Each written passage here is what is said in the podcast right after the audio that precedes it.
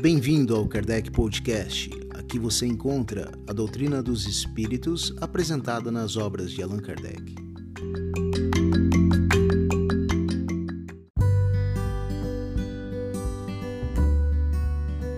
Olá, eu sou Daniel e hoje temos como tema as três revelações. E para abordar esse assunto, nada melhor do que ter a presença de um grande amigo que estuda profundamente as obras de Allan Kardec.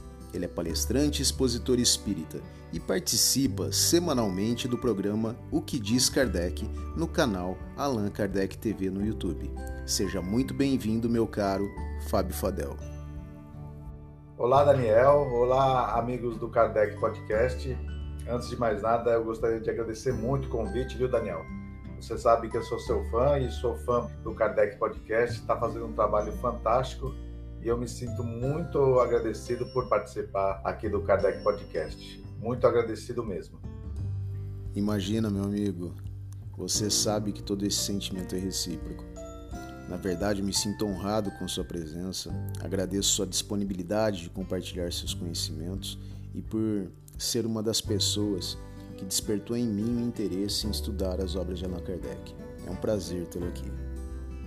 Meu amigo Daniel, eu vim falar aqui sobre um assunto bastante interessante, que são as três revelações que consta lá no capítulo 1 do Evangelho segundo o Espiritismo. E antes de mais nada, o Daniel e amigos, eu gostaria de esclarecer alguns pontos, porque eu já vi pessoas criticando o Allan Kardec porque ele colocou apenas essas três revelações, incluindo o Espiritismo no meio dela.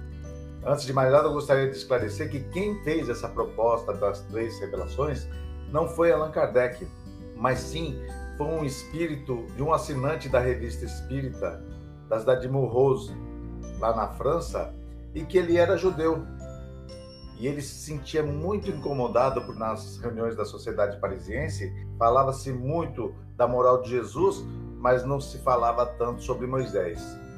E aí ele, pelo fato de ser médium, ele evoca o espírito que era de um antepassado dele, é, o senhor Marduque, que fez essa proposta de que a, a humanidade teve três revelações, né, na história, a primeira vindo através de Moisés, a segunda através de Jesus e a terceira através do Espiritismo. Você sabe que eu já ouvi várias pessoas citando que Kardec era presunçoso por acharem ter sido ele quem fez essa colocação. Né? E a percepção que eu tenho é que retira-se uma frase de todo o contexto e atribuem essa frase de maneira errônea, muito provavelmente pela falta de estudo da obra completa. Exatamente, Daniel, porque se a gente for ver lá no capítulo 1 da Gênese, o caráter da revelação espírita, o próprio Kardec fala que em todas as épocas da humanidade, através de cientistas, de religiosos e tantas outras pessoas, sempre vieram revelações. Sempre é, alguém que está mostrando alguma coisa que nós não sabemos são reveladores. E o Kardec ele não colocou essa exclusividade é, da doutrina espírita. Então, quem critica o Kardec por causa disso, como você muito bem disse, Daniel, é uma pessoa que talvez não tenha estudado, principalmente o capítulo 1 lá da Gênesis, que fala dessas revelações. Assim, antes de mais nada, né, esse Marduque, ele faz essa proposta de três revelações e a primeira vinda através de Moisés. Por que Moisés? Mais do que Moisés, ô Daniel, eu acredito que a primeira revelação esse espírito coloca que é através do povo hebreu, porque na infância da humanidade, a maioria dos povos das civilizações eles eram politeístas, ou seja, eles acreditavam em vários deuses. E eu acho que a primeira revelação proposta é mais em virtude disso do que com outra coisa. Porque, antecipando um pouquinho, imagine se Jesus viesse numa cultura politeísta, ou seja, aquela que acredita em vários deuses. Quando Jesus fosse falar alguma coisa, olha, meu pai fala que a gente deve perdoar 70 vezes 7, por exemplo, numa cultura politeísta, as pessoas poderiam falar, olha, teu pai pode falar isso, mas o meu Deus ou o meu pai fala de maneira diferente.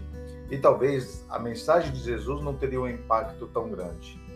Vale lembrar que o povo hebreu, ele inaugura, né, como eu já disse anteriormente, o conceito monoteísta através de Abraão que faz uma aliança com Deus onde até então até o pai de Abraão era politeísta, que era o Terá, o próprio Deus, segundo a tradição bíblica, faz uma aliança com Abraão, promete para Abraão duas coisas.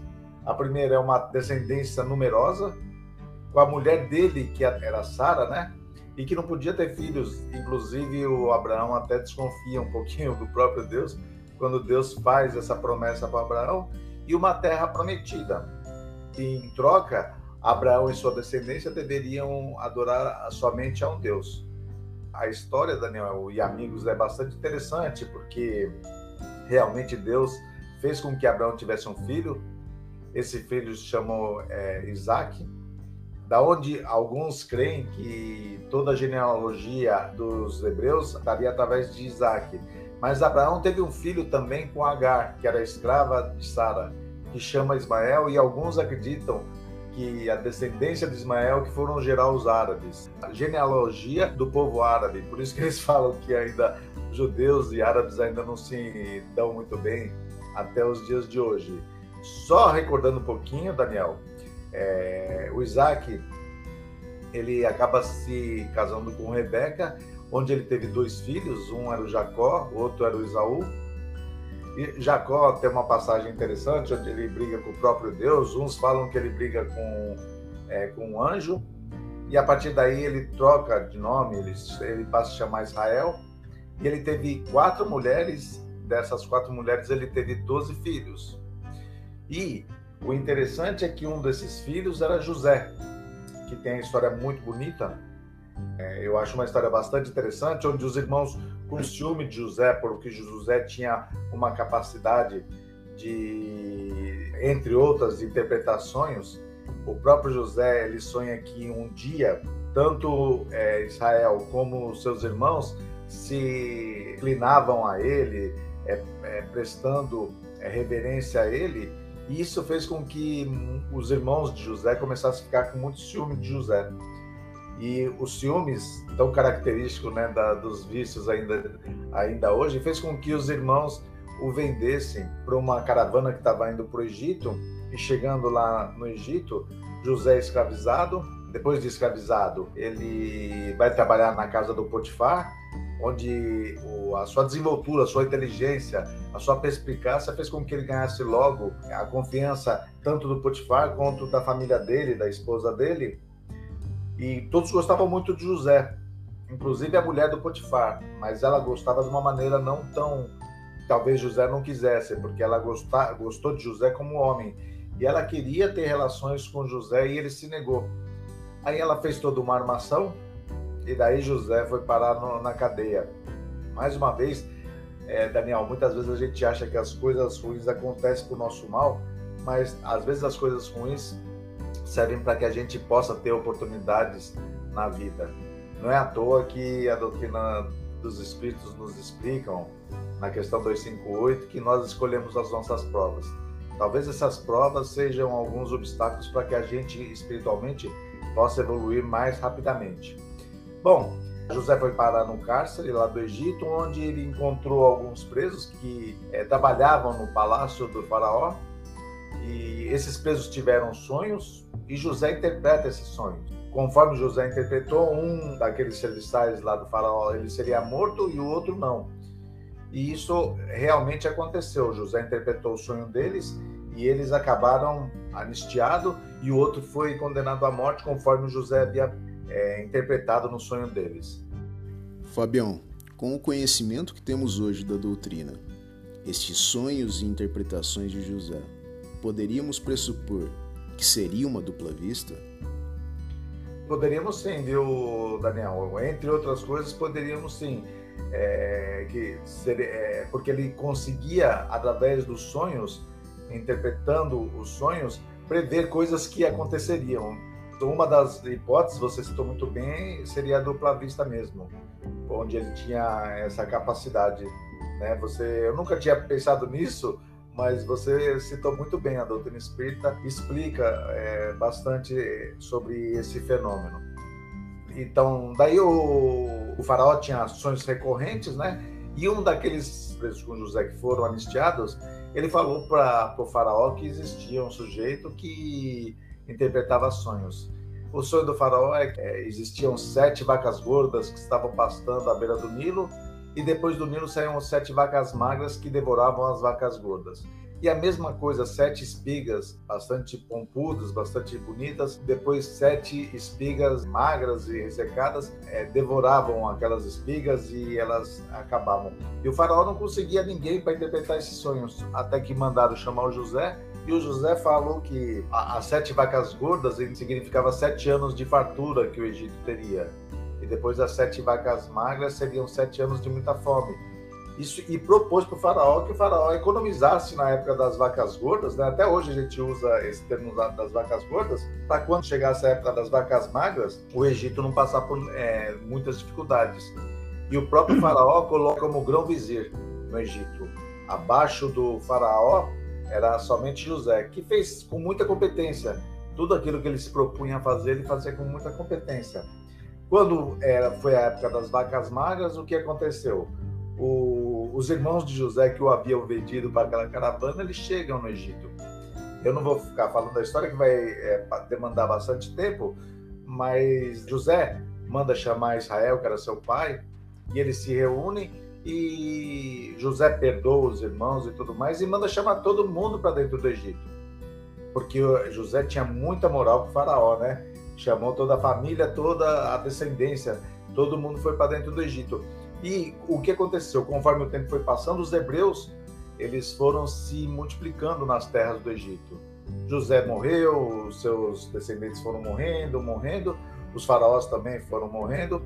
Em determinado momento, um faraó é, ele percebeu que o número de hebreus dentro do Egito estava muito grande e ficou receoso de uma rebelião dentro do Egito. E daí o que, que aconteceu? Primeiro ele começou a escravizar os hebreus. E daí, como ele via que isso também não estava adiantando muito, ele estava mandando sacrificar os filhos primogênitos do casal de hebreus. Foi nessa época que nasce Moisés, o, o ator principal, né, Daniel, da primeira revelação. Inclusive, se os amigos recordarem, logo que Moisés nasceu, a mãe dele colocou num cesto e jogou no rio Nilo. Por que, que a mãe precisou fazer aquilo?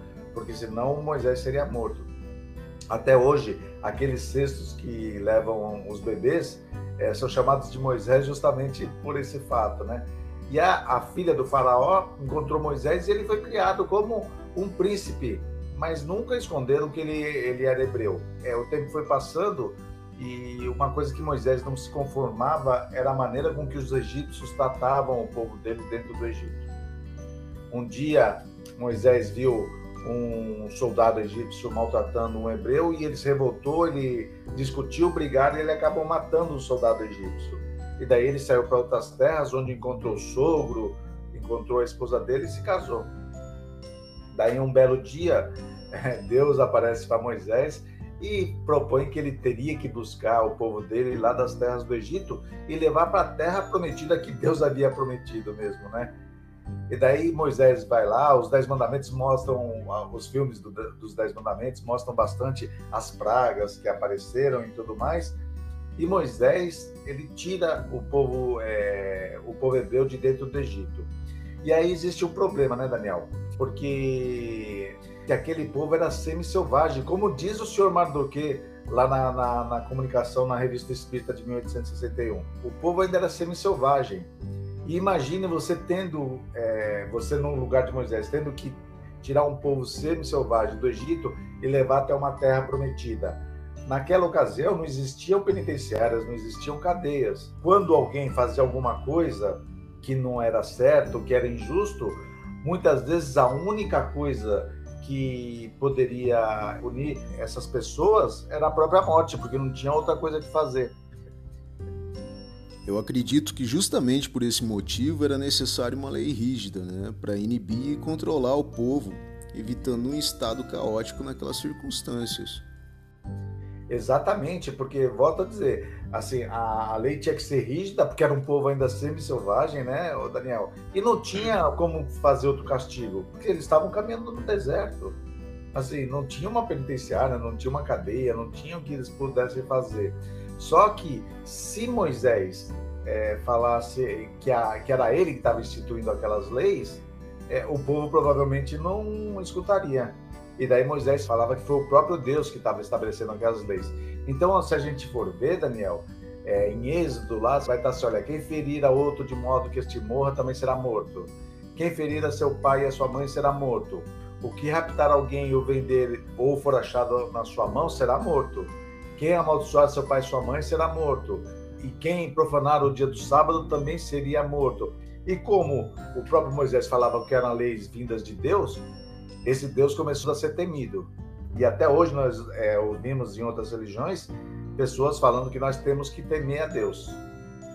Fábio, você sabe que eu uso uma analogia né, para exemplificar a primeira revelação, que é mais ou menos quando na educação das crianças, lá no período da infância, nós costumamos utilizar advertências proibitivas, como não coloque o dedo na tomada, você pode tomar um choque, não coloque a mão no fogo, você pode se queimar.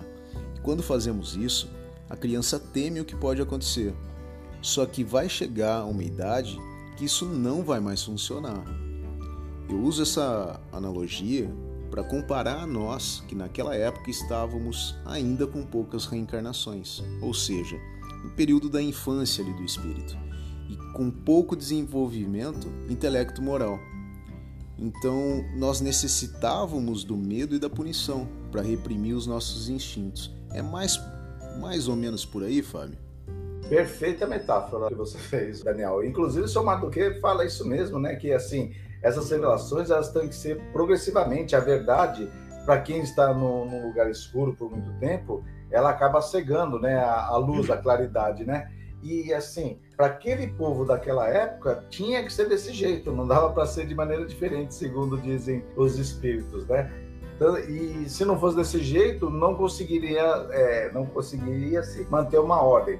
Outra coisa bastante interessante, Daniel e amigos, é que foi nessa época que Moisés fez a proibição, que o pessoal fala tanto para nos acusar lá no Deuteronômio 18, da comunicação entre os mortos e os vivos. E da maneira com que o, o Moisés proibiu, a doutrina espírita também não recomenda porque muitas vezes, segundo alguns historiadores, o pessoal se debruçava nos túmulos para fazer pedidos. E caso houvesse algum médium que pudesse falar alguma coisa, a tendência do pessoal era endeusar aquele espírito, coisa que aconteceu há muito tempo atrás, na época de Moisés. Hoje ninguém endeusa espírito, né, não, Daniel? Eu percebo que a idolatria, infelizmente, ela persiste até a atualidade. E só o estudo sério da doutrina pode nos libertar desses costumes ancestrais. É a proibição daquela época se deu por conta de assuntos banais, arraigados na matéria e de puro interesse pessoal. Por isso a necessidade da proibição, né? Exatamente. Os Espíritos dizem lá no capítulo 1 que existiam duas leis na época de Moisés. As, as, leis civis, que eu citei algumas, né, que era mais ou menos olho por olho, dente por dente, mais ou menos como o Código de Hammurabi, né? E existe uma lei divina, que são os Dez Mandamentos. Os Dez Mandamentos, se a gente for ver, eles já têm uma noção de uma certa moralidade. O primeiro mandamento fala: Eu sou o Senhor, o teu Deus, que te tirei da terra do Egito, da casa da servidão. Não terá diante de mim outros deuses, não adorará a imagem de nada que voe sobre o céu, nada que ande sobre a terra, nada que viva debaixo das águas. Então, no primeiro mandamento, é a implantação de um Deus único e que não deveria existir o politeísmo. E o segundo mandamento fala: é, não falarás o nome do Senhor teu Deus em vão. O terceiro mandamento: lembra-te de santificar o dia do sábado. Algumas pessoas é, muitas vezes contestam, falam: não, mas ó, não é sábado, é o dia do domingo e dia de festa.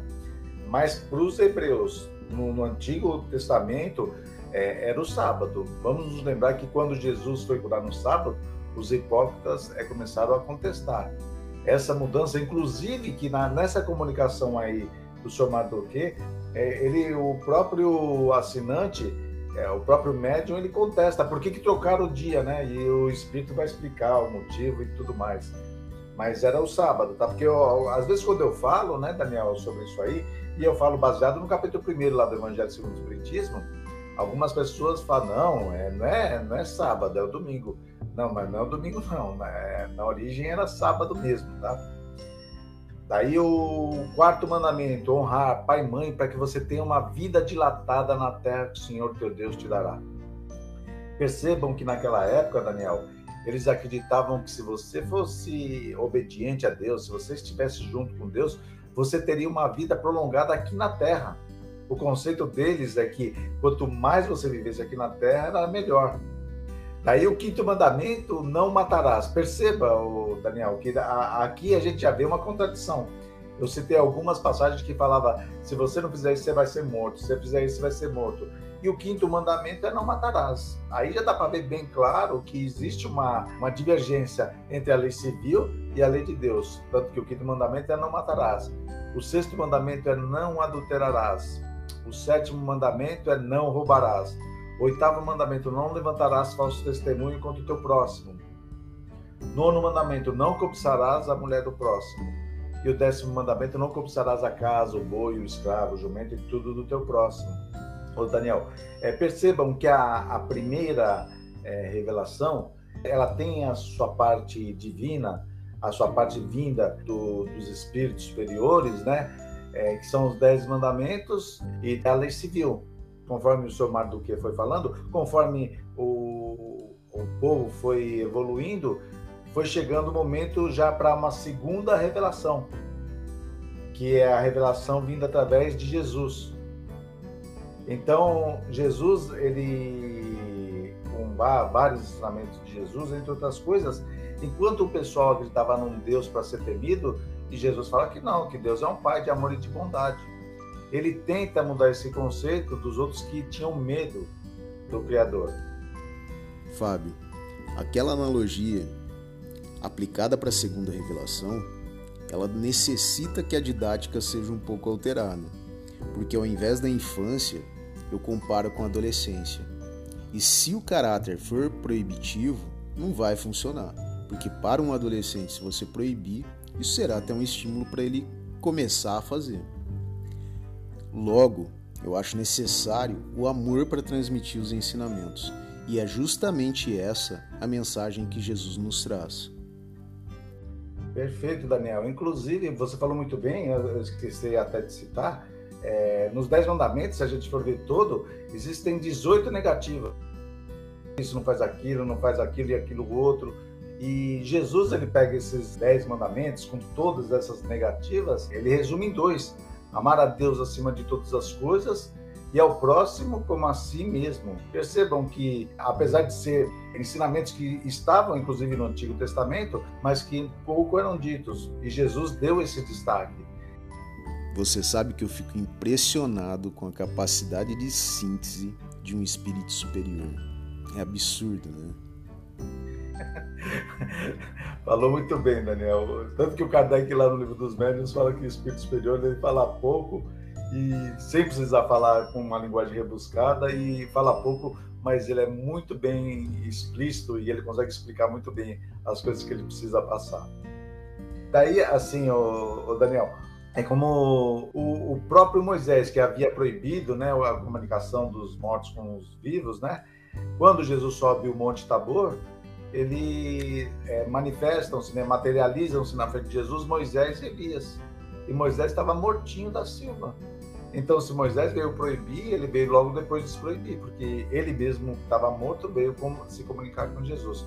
Então, para algumas pessoas que muitas vezes querem contestar a doutrina espírita através do, do Deuteronômio 18, o próprio Moisés acaba com esse argumento. E para os amigos do Kardec Podcast que quiserem se aprofundar um pouco mais, Lá no livro Céu e Inferno, o próprio Kardec coloca é, sobre a proibição de se evocar os espíritos ou de conversar com os espíritos. Lá está lá no livro Céu e Inferno. E, o Daniel, o próprio Jesus veio, nos ensinou várias coisas bastante interessantes, mas quando ele estava se despedindo, ele fala assim: Olha, se me amais, guardai os meus mandamentos. E eu rogarei ao Pai, e ele vos dará um outro consolador. Sinal que não era o próprio Jesus, né? O Daniel? Porque algumas pessoas falam, não, esse consolador é o próprio Jesus. Não, ele fala que é um outro consolador. O Espírito de verdade é que o mundo não pode receber porque não o vê nem o conhece. Mas vós o conhecereis, porque ele ficará convosco e estará em vós. Mas o Consolador, que é o Espírito, a quem meu Pai enviará em meu nome, vos ensinará todas as coisas e vos fará lembrar de tudo que vos tenho dito. Olha, o Daniel, outra tese é que esse consolador prometido foi na, no, no Pentecostes, 50 dias depois que Jesus havia retornado para o mundo espiritual. Mas se foi no Pentecostes, você acha que 50 dias seria suficiente para que ensinamentos de Jesus fossem lembrados? Isso aí estava fresco na memória do pessoal e que iria ensinar outras coisas. Então são alguns argumentos que eles alguns querem colocar como se fosse essa o consolador prometido, como se fosse Pentecostes ou outras coisas que não batem assim, se a gente for ver na luz da razão. Mas eu gostaria de chamar a atenção a todos que ainda talvez não se atentaram para isso. Percebam que falar que esse Consolador prometido ficará eternamente conosco. A coisa que pode ficar eternamente conosco é conhecimento, Daniel. A partir do momento que nós adquirimos conhecimento de determinado assunto, isso a gente não perde mais, porque o espírito não pode retrogradar. Então, conhecimento tem tudo a ver, pelo menos, com esse consolador prometido que Jesus falou. Mas eu gostaria também de, de ressaltar, Daniel, que, que falar que vos ensinará todas as coisas e vos fará lembrar de tudo o que vos tenho dito. O ensinar, Daniel, Jesus, conforme eu disse para agora há pouco, ele falou que ele, ele falava que Deus era um Deus de amor e de bondade. No entanto, o pessoal não conseguia entender como um Deus poderia ser um Deus justo e bondoso se existe tanta diferença no mundo que nós vivemos?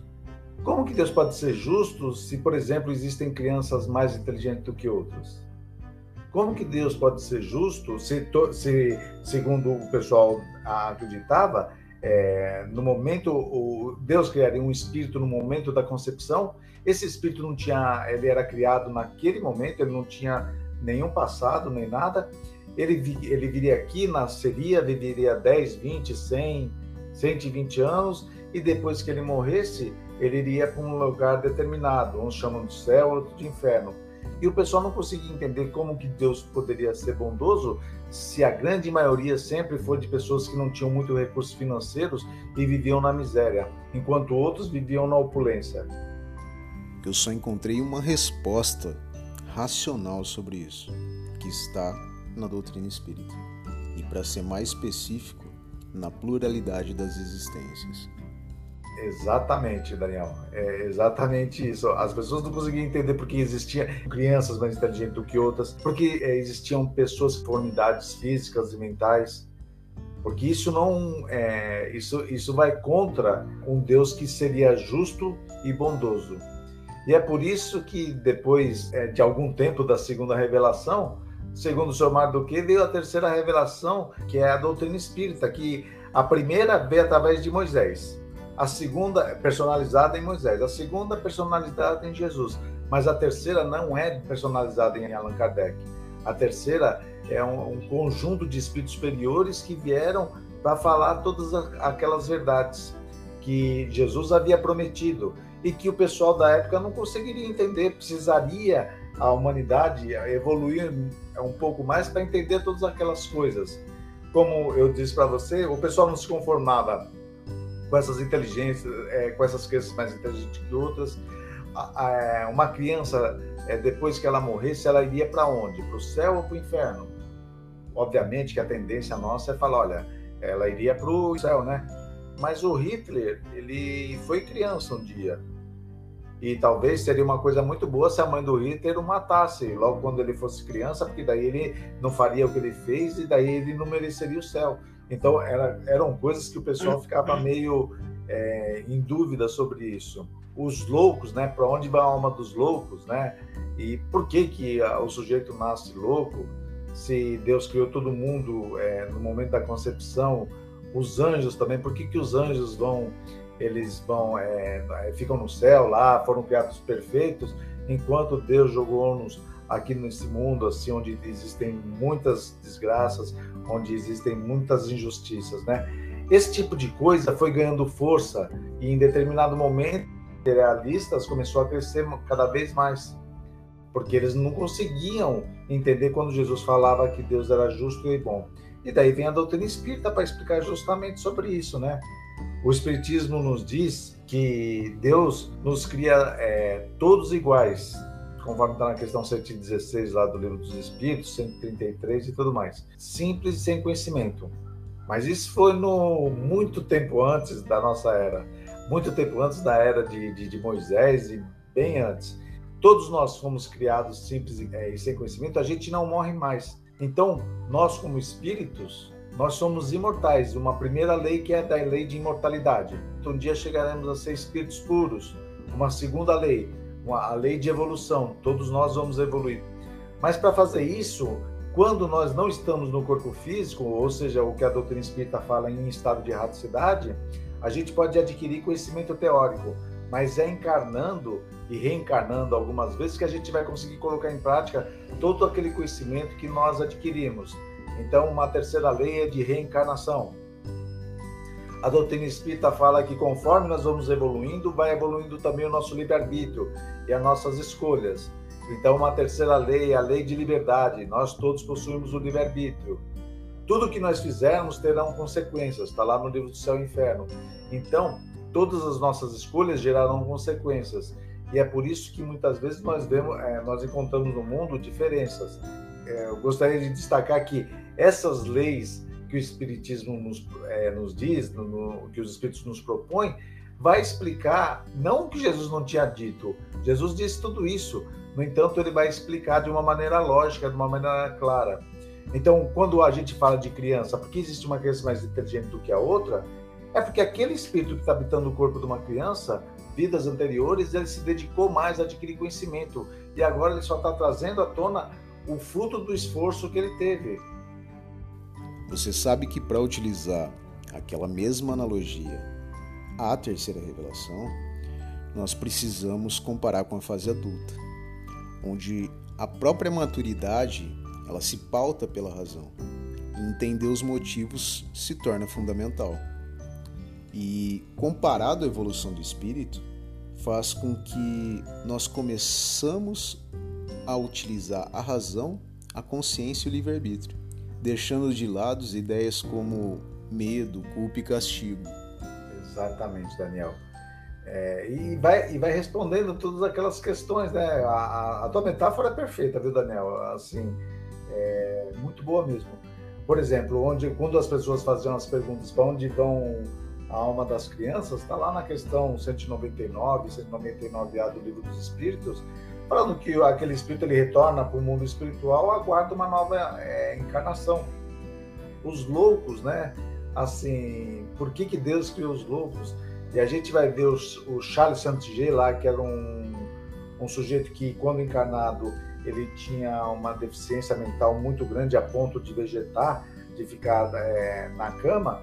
E o Kardec, antes dele desencarnar, o próprio Kardec evoca aquele espírito e conversa, demonstrando que o, o problema estava no corpo físico, mas o espírito não é um espírito é, enlouquecido. Ele possui todo o raciocínio.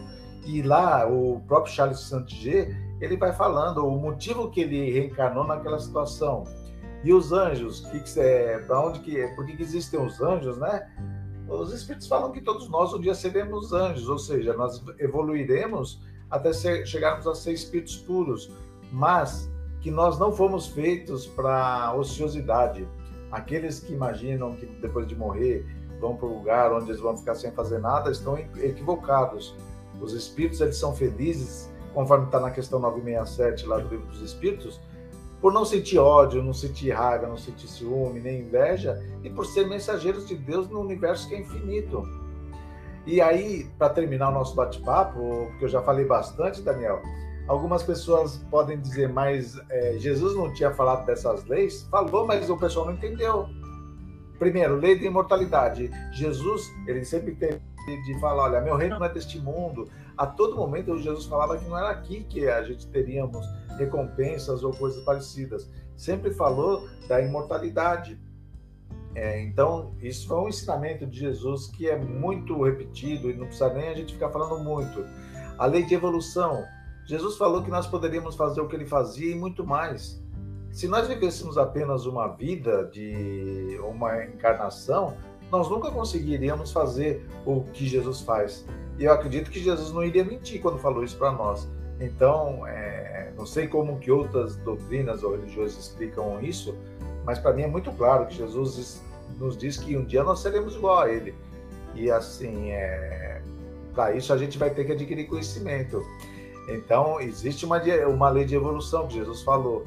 A, a reencarnação, o capítulo 4 do Evangelho segundo o Espiritismo, fala lá é, a reencarnação muito claro. O próprio Jesus diz que João Batista, que era contemporâneo, primo dele, foi o profeta Elias, que viveu há séculos antes de Jesus. Isso só poderia acontecer através da reencarnação. A conversa que ele tem com Nicodemos é muito clara, que é necessário nascer de novo. E ninguém está falando de batismo, viu? Porque o próprio Nicodemos pergunta para Jesus é como pode um homem já velho voltar ao ventre da mãe? E Jesus até se espanta, porque Nicodemos era um doutor da lei. E sendo doutor da lei, deveria saber aquilo, né? Daí é, o livre-arbítrio e as, as, as consequências do que nós fazemos, Jesus falou também. Jesus falou: o plantio é livre e a colheita é obrigatória. Então, Deus sendo bom, ele não vai castigar ninguém. Agora, a doutrina espírita, a terceira revelação, coloca o nosso destino nas nossas mãos. A partir desses ensinamentos, os espíritos, pelo menos para mim, Daniel, é muito claro que os espíritos colocam o nosso destino na, nas nossas mãos. Então, tudo que nós fizermos, tudo que nós plantarmos, nós colheremos. Nós não precisamos, a partir desse momento, de padre, de pastor, de rabino, de expositor espírita, de ninguém os Espíritos colocaram nas nossas mãos e deram uma grande responsabilidade. Deus é bom, mas é justo também. E tudo aquilo que nós fizermos, aquilo nós receberemos. Então, é, essa terceira revelação destaca bastante que é, é, pode ser até um pouco egoísta, mas é melhor que nós façamos o bem, porque todo o bem que nós fizermos, isso também será retribuído. Em contrapartida, todo o mal que nós fizermos a alguém, esse mal também, de alguma maneira, nós teremos que ressarcir. Com quem? Com a pessoa que nós fizemos o mal? Não. Nós teremos que nos ressarcir com a nossa consciência, conforme está na questão 621, lá do Livro dos Espíritos. Então, é, eu achei que foi bastante feliz o senhor Marco que em colocar essas três revelações. No princípio, eu só falei a história do povo hebreu porque muitas pessoas não, muitas vezes não têm conhecimento de como o povo hebreu estava escravizado lá no Egito para Moisés ter que, é, ter que tirá-los. E como a história é bonita, eu achei por bem é, citar o motivo que o povo hebreu estava lá no Egito. Fábio, perfeita a sua exposição, cara. E quero ressaltar na sua fala, tendo como base a filosofia espírita, nós não precisamos de representantes ou hierarquias dentro do movimento espírita, mesmo porque temos um espírito de um grau superior ao nosso lado, sempre ao nosso lado, que é o nosso anjo guardião. Também nós não precisamos de um local sagrado, tendo em vista que tudo foi criado por Deus, logo, onde não seria, e aqui eu abro aspas, sagrado. E só para finalizar a analogia, eu percebo que Jesus ensinou muita coisa provavelmente nós, naquela época, e quase todos à sua volta, pouco entenderam. Assim como uma criança da primeira série não entenderia uma aula em uma universidade. Exatamente, Daniel. E assim, é, você citou muito bem o nosso espírito protetor, anjo da guarda, é, demonstrando mais uma vez que a gente não tem que, Deus não tem que ser temido, né, Daniel? Deus é um, um Deus de amor e de bondade, é, de bondade, tanto que ele coloca esse ser é, à nossa disposição 24 horas por dia. Ele não tem férias da gente, né? Imagina até que o meu anjo, o Espírito Protetor, deve ter um trabalho danado. Mas, assim, é, se nós formos ver, não tem que ser temido. O que a gente tem que é, temer são as nossas más inclinações. Essas que vão poder, no futuro, talvez, trazer consequências não tão agradáveis. Mas, volto a dizer, Deus não castiga ninguém. Essas, isso que ocorre é uma ferramenta, muitas vezes, didática que Deus utiliza através, muitas vezes, da dor, situações não tão agradáveis, para que a gente entenda que a gente precisa fazer o bem, porque todo bem que nós fizermos, isso será contado, é, não para ninguém, volto a repetir, mas para nossa consciência, para nos deixarmos tranquilos. Fábio, eu fico muito feliz com sua participação no Kardec Podcast. Agradeço por compartilhar tanto conhecimento. Tenho certeza que todos que assistiram ganharam muito com isso.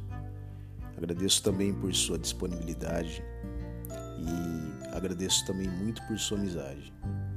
E eu quero já aproveitar para te parabenizar por tantos anos dedicados ao trabalho de divulgação da doutrina. Parabéns e meu muito obrigado. Ah, Daniel, assim, é, você sabe que é, a doutrina espírita nos traz bastante explicações, né? E a gente sabe, é bem comum, que nós temos a nossa família material, a nossa família espiritual. A gente ainda não teve a oportunidade de se conhecer pessoalmente, mas eu tenho certeza que você faz parte da minha família espiritual. É muito bom através da internet, a gente vai conhecendo esses nossos familiares, essas pessoas que têm muita afinidade. Eu tenho muita afinidade e uma admiração muito grande pelo trabalho que você está fazendo. E eu tenho que certeza é, que o Kardec Podcast já está sendo uma luz para várias pessoas aqui é, encarnadas e até para os desencarnados. Continue nessa, nessa sua trajetória e saiba que você tem um fã e um admirador. E seu canal também, e sempre que eu posso, eu faço a propaganda aí para que mais pessoas possam é, ouvir esse conteúdo. Você também tem disponibilizado no Kardec Podcast. Muito obrigado mais uma vez e um abraço a todos os amigos que tiveram a oportunidade de nos ouvir.